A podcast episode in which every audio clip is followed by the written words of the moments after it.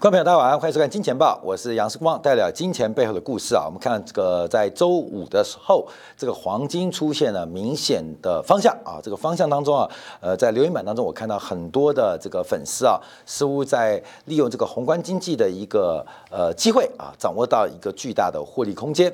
那除了黄金之外，包括了欧元的走势，也让我们不少好朋友在。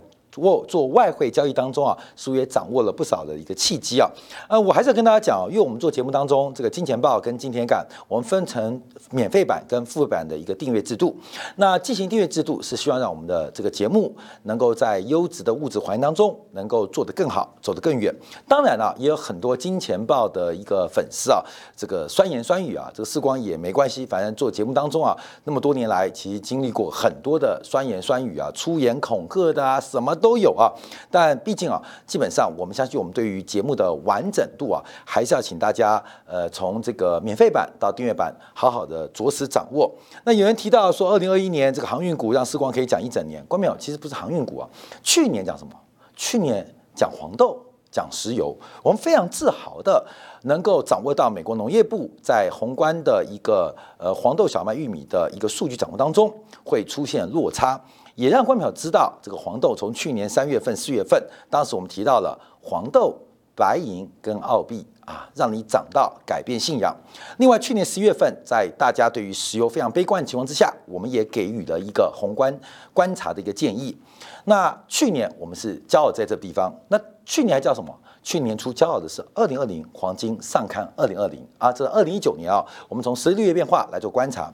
那二零一九年骄傲什么？二零一九年我们骄傲的是从大陆股市的贵州茅台的估值的一个机会来掌握市场的重大循环。所以啊，我跟很多啊，这个看《金钱报》，其实你不高兴不要看啊，你不高兴不要看，你看难过你就不要看。我们非常自豪，我们是带状每天能够为大家分析宏观经济的资讯的一个节目，而且带有非常多包括视光跟团队的一个专业的判断能力啊，所以我们非常非常自豪。所以我也不知道那些酸言酸语的观众朋友，这个继续收看《金钱报》是看寂寞的吗？是看心安的吗？我相信啊，不看到四光，一天不看到，全身难过。我相信这些酸言酸语的人啊，这个基本上这个很多啊。那当然，呃，经过完整版的《金钱报》节目，从免费版看到订阅版，应该你会收获满满。特别我们看到黄金的价格，过去这半个多月时间呢，很多人问四光说黄金怎么看？黄金怎么看？我们之前有提到黄金的一七九五做突破，要进行一个比较积极的乐观的角度，但攻高之后做拉回，在一八一三、一八一二，提醒大家不能过于积极跟乐观了。好，在这个时候，黄金就震荡了大概大半个月。那我们后来在过上礼拜就跟特别金铁杆的好朋友分享，一八三五跟一七九五突破哪边？做哪边突破哪边做哪边，从礼拜五晚上啊，非农公布之前，非农公布之前，黄金就跌破一七九五，那非农公布之后。黄金一泻千里。我们以杠杆的逻辑做观察，过去这两个交易日，假如你对于黄金有正确的态度，你不仅可以看到美国经济数据的一个实质的内涵，对于利率的掌握，你可能会有不同的看见。假如你用作于投资投机，那可能是。倍数以上的发展，因为黄金或白银的杠杆极大，光是这两天，应该在贵金属的获利就会非常惊人。一个行情有耐心等待，应该让你可以吃饱三年。一个行情一旦掌握，应该可以让你吃饱三年，这是我们非常有把握。所以每年我们做做很多的观察啊，不管请大家耐心等待，像从去年大宗商品的黄豆。呃，包括了白银，包括澳币，这是从去年的三月份提到改变信仰，到后面去年十月啊九月讲到航运股的估值，讲到垄断行为，十一月份讲到了原油，我们一步一步陪大家走过来做掌握。那包括最近我们包括了欧元，包括了黄金，其实关没有，并不是名牌概念了，而是你从宏观经济了解，会有一些必胜的答案。有些非常高期望值可能出现的机会，所以黄金的一个崩跌，相信在上周四、上周五，我们在这个呃今天部分，我们做过非常完整的一个说明啊。那为什么不在免费版说啊？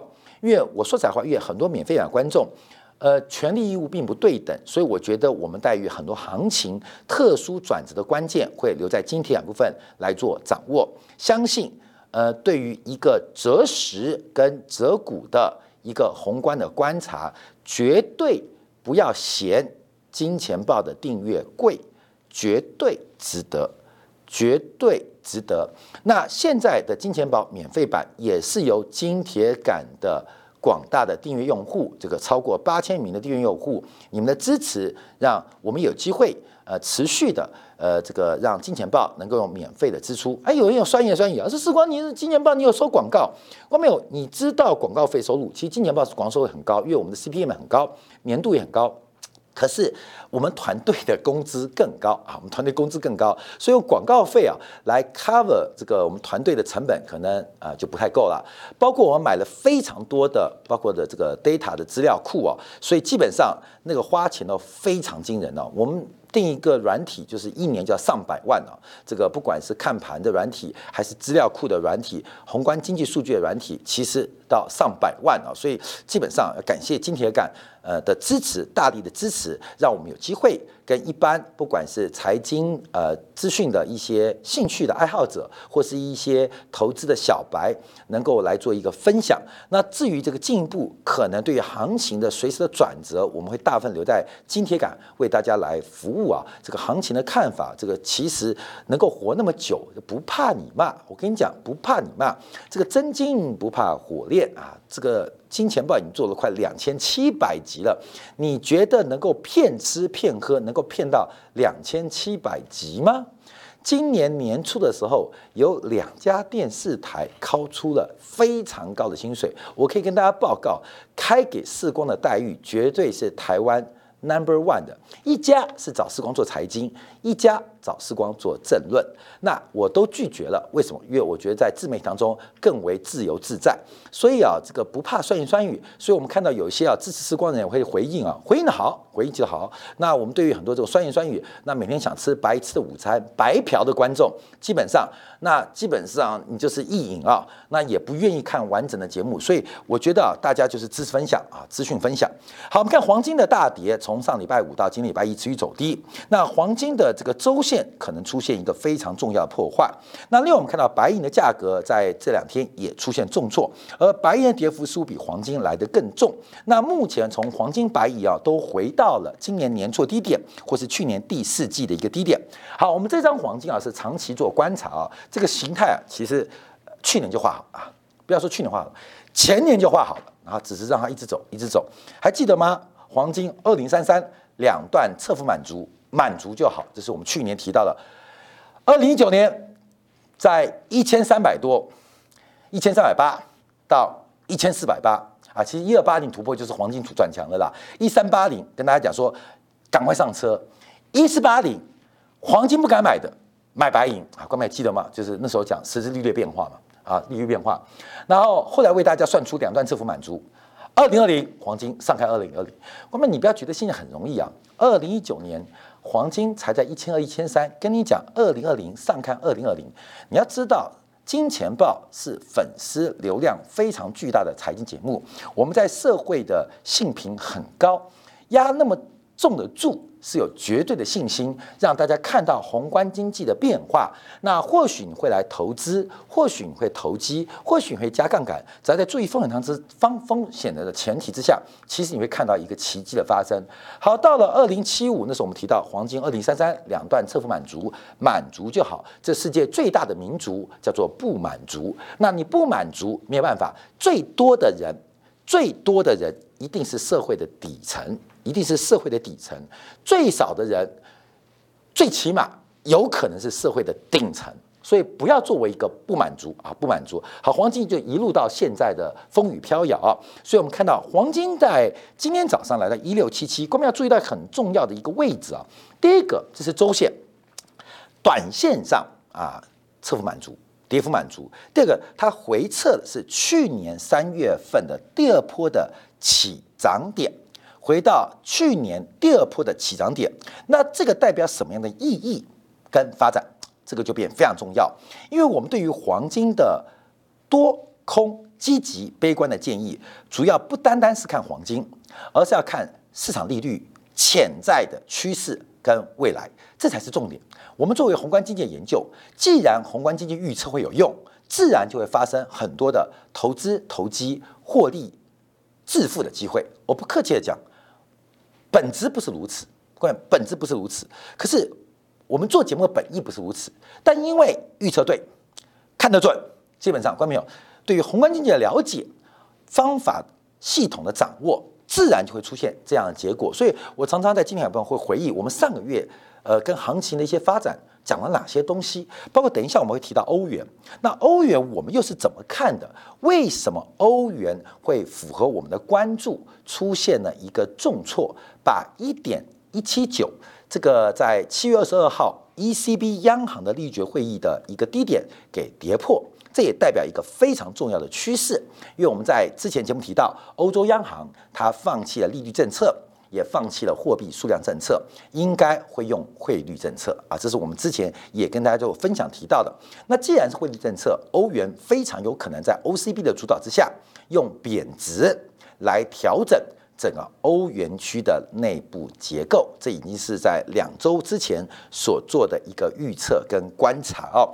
所以宏观经济只要是正确的方法预测，还有包括系统论。的导出啊，基本上会给大家带来很多的一些变化。我一直强调，购买世界的首富，以投资来讲是巴菲特，不是艾略特。宏观分析可以做预测，技术分析很不错，技术分析可以让你了解当下。所以我们提到，技术分析具有强大的解释能力，但只有宏观分析具有强大的预测能力。所以，一个是预测能力，要搭配的解释能力。搭配使用会让投资朋友在市场当中能够趋吉避凶。好，我们先看一下啊，上礼拜五到底发生什么事情？美国公布的非农数据啊，各位我们也很自豪，还记得吗？礼拜三、礼拜四公布了 ADP 的私营部门就业数据，当时的数据非常惨淡。可是再往前一天，我们从 ISM 的一个呃这个采购经理人调查当中，针对就业的这个信心指数。出现转强变化，我们透过礼拜二、礼拜三的节目来否定了礼拜三、礼拜四公布的 ADP 数据。后面有这个大胆假设，还记得吗？后面你去看《金钱报》是怎么讲的。当时公布部 ADP 数据大幅低于预期，可是我们已经提早跟大家报告，礼拜五的费用数据应该。会相对乐观啊，关键所以宏观经济这种方法，你不会不用被数据所干扰，你自己心中会有定见，而这个心中的定见，一个是可以了解全球经济，另外一个可以给你带来一个致富的机会。关键你想翻一倍吗？你想翻两倍吗？你想翻四倍吗？你在等名牌吗？关键这种现在不对，你找对的方法，好事自然会来啊。所以长期现金流的关键。有的是掌握现金流的投资机会，另外的是掌握到一些关键的宏观经济的趋势，它正在发生，会给你带来很好的一些报酬。所以只要你准备好，好事。自然会给准备好的人来做一个发声了。七月份的新增非农就业机会来到九十四点三万人，优于预期的八十七万人。而这个数据的基础是上调了六月份跟五月份的这个扣掉农业的新增就业机会，代表美国就业市场出现了非常明显的复苏迹象。好，另外我们看到失业率，这个失业率也大幅低于预期啊，上预期是百分之五点七，那七月份是下滑到五点四，那预估这个失业率会进一步下滑。世光主观认为，这一波美国失业率应该会下滑到大概百分之四点六，百分之四点六。在二零一九年之前，美国失业率最低大概来到百分之三点八、三点七的水位。那这次我们估计应该回不到二零一九年的低水位。那现在我们估计啊，这五点四应该回撤，就逐步下滑，回到百分之五点四，来到了一个最低的失业率，最低的失业率。这是我们先留在这边啊，先做一个预测观察，这样再来解释啊。好，失业率是不断的一个下滑，所以我们看啊，非农的就业机会。跟这个失业率都表现优于市场预期，但直接刺激了大家对于八月底两周之后啊，大概三周左右这个鲍威尔，美联主席在这个杰克逊后全球央行年会的一个说法跟讲法。好，我们看到美元指数，美元指数我们今天画条线做一个关注啊。美元在这边也做出了突破的一个动作跟发展，尤其是礼拜五的转强，在非农的刺激下出现大幅转强。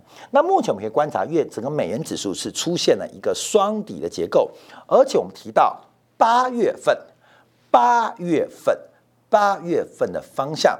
就会是后面九、十、十一、十二月的方向，这个四个月跟四个月的对称，所以美元指数在八月份会做出一个趋势的表态，这很容易突破你就乐观，跌破你就悲观。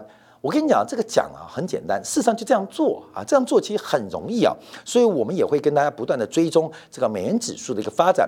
那并不是叫你做外汇市场的杠杆，因为那风险真的很大。可对于宏观经济的操作会非常有意义。像世光讲说啊，我们作为一个创业者，我们手上收的这个 YouTube 都是美元呐。那世光做的决策就是把美元抱住啊，这我在节目当中分享过很多次啊，因为我们并没有直接做这个外汇保证金或杠杆交易，我唯一能做的就是我们公司收入。是 Google 给我们的啊，这个大家的广告订阅是透过 Google 给我们的，所以 Google 给我的是给我美元，那我唯一能做的决策就是抱住美元，就这样。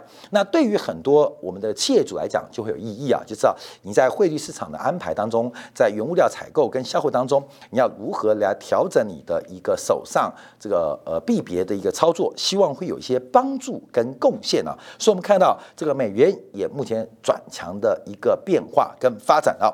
好，那主要原因什么？关面我们看一下，有几个原因。这个黄金大跌，白银大跌，包括现在的原油大跌，跌跌跌啊！不仅是商品在扩散，另外是连续两天下跌。那美元正在做转强，有几个原因啊？不仅仅是非农数据，也不仅仅是失业率。我们要看透啊，这个非农非农啊，这个新增就业机会跟失业率背后的一个数据啊，包括了工资跟工时都出现很大的转变。我们先看到实质利率的发展啊，实质利率从上礼拜啊，这个 ISM 服务业公布之后，到初领失业救济金，到非农公布之后，实质利率的反弹速度是非常惊人的。在八月四号上礼拜，上礼拜，上礼拜。我们见证了历史的一个一刻，我不知道未来会不会创造历史，可至少在上礼拜，我们不断的强调，这是美国实质利率创下历史新低的时刻，我们同样在见证历史，这是美国建国以来有统计以来实质利率最低的时刻，华盛顿没见过。杰佛逊没见过，富兰克林没见过，林肯没见过，罗斯福没见过，尼克森没见过，甘乃迪没见过，雷根没见过，被你看到了啊！上礼拜我们就这样讲嘛，对吧？见证这个时刻，那这个实质利率来到历史新低，我们敢感感到这个时代的改变了。在这个之后，我们看利率连续三天的大幅反弹，从深度的负利率，实质利率啊，实质利率，实质利率负的一点二一，谈到了。负的一点零六，大幅的扬升，超过了十个 BP 以上。那这当然是直接刺激全球市场价格的变化的一个重要关注。那我们就看到，因为非农公布的数据之外，失业率的背后还有几个重要数据，特别就是美国的工资通胀。美国七月份呢，劳工部公布的工资啊，平均每小时工资的年增率是来到了百分之四。第一个，这个工资的增速。是加快的，比预期的百分之三点九来得高，比六月份的百分之三点六增速在加快，代表目前工资的通胀正在开始逐步的增强。那经济学当中啊，工资是有僵固性的，工资只会涨不会跌。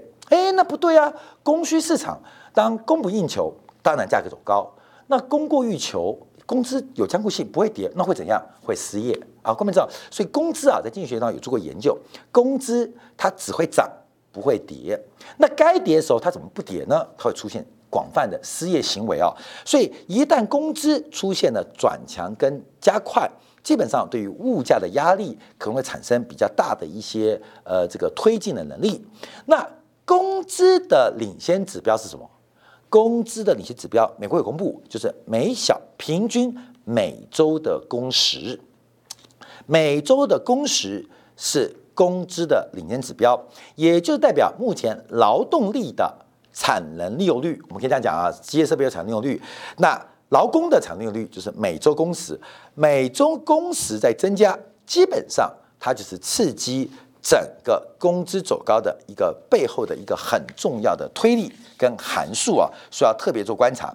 那我们看一下七月份工资跟就业联袂做掌握，主要原因是低低薪的工作出现了非常明显的就业的一个需求的融景，另外。工资上扬的速度也非常快，所以我们纵轴跟横轴啊，纵轴是工资上扬的速度，横轴是就业数量增加的速度。很明显看到这个低工资的，包括休闲啊、住宿啊，基本上这个服务业目前景气回升速度是非常非常的快，非常非常快。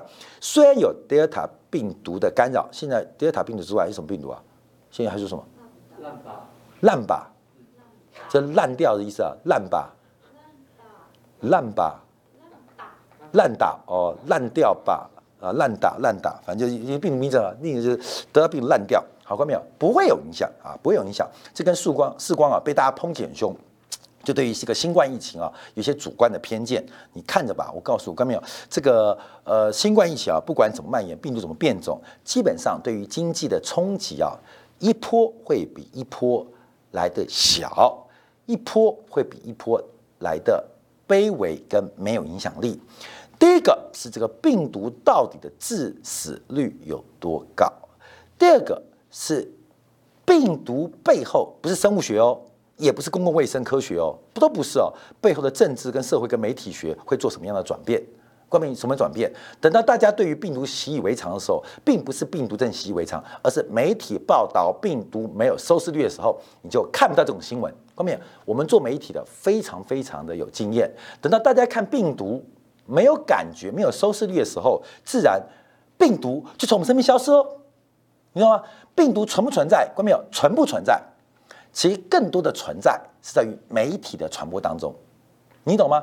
美国得到。新冠多不多？多百分之十，可是它媒体的传播是只有百分之十的人不知道，所以啊，我们看到这个对影响啊，从美国来讲，现在开始讲大实话了，有些越来越多证据来讲，这看样子新冠病毒应该是来自于美国，而是美国的德宝啊，现在越来越多证据，现在很妙啊，这个反扑过来啊，这做观察。好，这不重要啊，重要的是我们看到整个美国现在摆脱病毒的干扰，全面在服役开始反弹跟复苏。这个反弹复苏很乐观吗？观众不乐观。就是我们之前提到的，美国过去这半年在山坡的财政刺激之下，美国不管在零售销售跟赖酒财的消费当中，都出现了过度消消过度消费跟透支未来的发展。所以虽然景气会回温，可是你说要回到二零一九年，几率是非常低的。二零一八一九年本来就是景气的绝对高峰，你从当时的失业率低于百分之四，美国出现了严重啊，不仅是充分就业，而且是严重的劳动力短缺的一个现象，可以看得出来啊。所以目前啊，呃，聘用人数正在回温，可是是不是能够回到景气之前，二零一九年之前，难度是很很高的，这跟大家做分享。好，另外我们要提到，今天也公布了。今天公布了大陆的消费者物价指数，这个消费者物价指数啊，这个高于预期啊。为什么？我们看月增率就知道，月增率我们当做微分嘛。这个年增率虽然从一点三五月份的百分之一点三年增率，到六月份的百分之一点一，到最新七月份百分之一，我们从年增率感觉是下滑，可是月增率却是做转强的哦。我们这边顺带一提，提醒观众注意到，因为大陆特别是地产股跟商业银行。在过去这一周的走势出现了一点转折的可能，出现了一点转折的可能。当然不是叫你去投资或投机，而是要特别关注市场上这些板块跟类股的价格现象。他们可能会出一个变化，我们可以持续做观察啊，持续做观察。好，先看到这个 CPI 是出现反弹了，年增率下滑，跟月增率加快，也就是跟去年相比啊，从五月、六月、七月份跟去年相比，感觉物价下滑。可是，假如是七月份跟六月份比，哎，发现这物价出现了一个反弹，特别是包括了 PPI 生产者物价哦。也出现了一个走高，那这当中的变化就很特别。我们先从 PPI 做观察，又有几个项目。第一个 PPI 主要是受到燃料带动，包括了原油价格，包括了焦煤跟焦炭，就所谓大陆的绝态双焦在大幅带动。那这是 PPI 主要上涨原因。可是我们要看到很多商品啊，包括了铁矿石的高点是七月十六号哦，一千一百四十九，今天是八百六十四。铁矿石从七月十六号跌到今天，波段跌幅百分之二十五。不锈钢高点就是七月三十号是两万零六十五，今天是一万八千五百六十五。所以七月份见到高点之后，在过去一周跌掉了百分之八。螺纹钢高点也在七月底五七九三，今天是五三三三。过去一个礼拜跌掉了百分之八。另外，重要的化工原料甲醇高点是七月三十二七八七，今天是二五九五，波段跌幅也超过百分之六。所以，我们看到很多的原物料其实高点是出现在七月中或七月底，八月初都做拉回的，可是仍然有在转强的，包括我们看到了玉米淀粉，另外包括了焦煤焦炭啊，但这价格仍然是在不断的创下新高。所以，我们要观察。大陆的生产者物价还会走高多远？走高多远？因为这个呃七月份做反弹啊，这个能够走高多远？我认为走不远。我认为走不远，就跟我们看黄金来看利率变化一样。这个 PPI 啊，呃，在七月份我们叫做垂死挣扎的反弹，它走不远，因为带动 PPI 走高的原因，第一个原油价格消失了。啊，原油价格现在崩盘嘛，正在崩盘，这里蹦蹦蹦嘛，所以第一个支撑整个大陆生产者物价 PPI 的原油价格，它的支撑力不在。另外，刚跌的一堆，我们不讲，就剩焦煤跟焦炭。那焦煤跟焦炭为什么会大涨？主要是跟宏观的调控有关，就是供给侧的改革跟环保的要求，而这些可持续，也可能。不可持续，所以我认为啊，这个大陆的生产者物价能够持续走高的可能性不太高。那更重要的原因是在于生产者的成本它无法转嫁。从 PPI 年增率百分之九，生产者物价、消费者物价年增率百分之一。啊，关众我们可以简单讲，厂商的进货就是 PPI，厂商的售价就是 CPI，中间出现了非常大的剪刀差，也代表目前下游的需求它基本上反应不佳，使得成本上扬的一个转嫁出现了传导不顺的一个发展。而七月份 CPI 会稍微月增的反弹，当然第一个跟这个河南的大水有关，另外包括了南京、张家口、江苏、湖南这个新冠疫情再度的封锁有高度有关。所以到底 CPI 能不能被 PPI 带起来？看样子不会，相反的，CPI 把 PPI 给拖下去的可能性反而比较大。所以，我们特别关注啊，大陆板块类股像现在做出的一个反应跟变化，值得观众特别来做推敲跟留意啊。我们看全球经济在目前的变化跟发展有几个现象出现。第一个，在上礼拜五，金价正式出现了一个跌破的动作，虽然短线的跌幅满足，可它代表什么样的意涵？我们用黄金作为成长股的滤网。这个很烦哦，就奇怪。我觉得很多观众们来咨询就很烦。我们把股票分成周期股跟成长股，简单来讲，传产股跟科技股好。那怎么判断周期股跟成长股？怎么判判断传产股跟这个科技股嘛？这个基本上就一个通胀预期去盯它，一个就是实时率去盯它嘛。你从这两个当中可以盯到很多的发展方向。到底怎么观察？我们也要关注欧元转弱的变化。那欧元转弱不单单是美元走强，而是英镑，英国央行在上礼拜五出现了极为鹰派的强化呃讲话。所以我们要注意一个趋势哦。从加拿大先发动，四月份加拿大就开始准备。退出超常规的量化宽松，英国多撑了两个月，在上周五明确的表达鹰派跟退场机制即将启动。